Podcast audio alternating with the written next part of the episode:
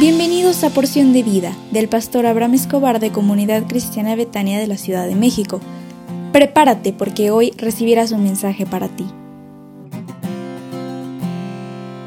Hola, ¿cómo estás? Pues hoy es viernes 12 de mayo y estamos concluyendo esta semana con el tema del compromiso y es nuestro deseo que a través del compromiso logres tus objetivos y tengas una vida llena de éxito, porque el compromiso abre la puerta del logro.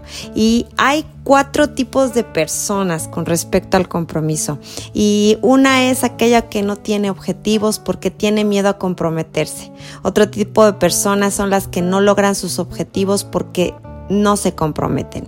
Eh, hay otras personas que se rinden antes de lograr sus objetivos. Y por último, y deseamos que seas así, el tipo de persona que tiene metas, que se compromete con ellas y que pagan el precio por alcanzar cada una de ellas. Queremos preguntarte, ¿qué tipo de persona eres tú? ¿Has estado alcanzando tus objetivos? ¿La gente cree en ti fácilmente y saben que vas a cumplir lo que prometes? Si tu respuesta a alguna de estas preguntas es no, entonces el problema puede ser tu nivel de compromiso.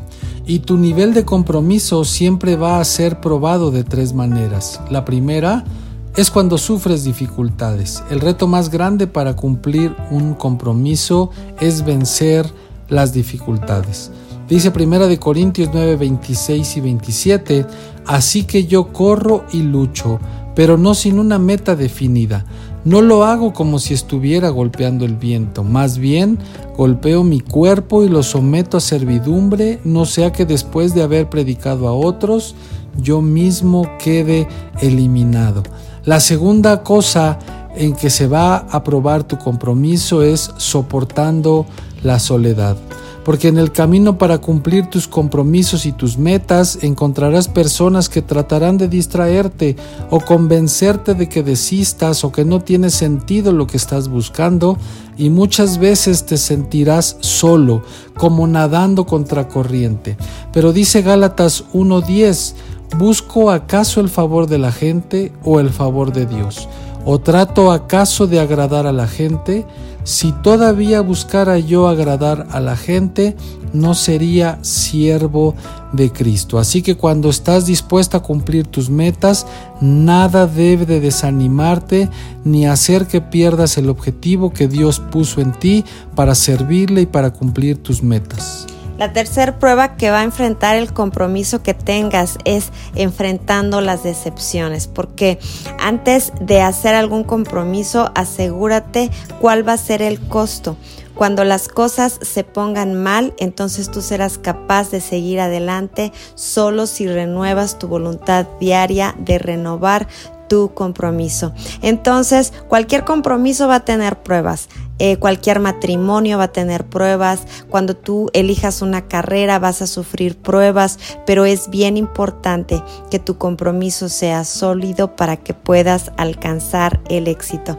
Cuando los atletas entran en un estadio olímpico, siempre dicen lo siguiente, yo estoy preparado, yo he seguido los reglamentos y yo no abandonaré. Esas son las frases que te tienes que repetir, yo estoy preparado, estoy listo, no voy a abandonar mi meta.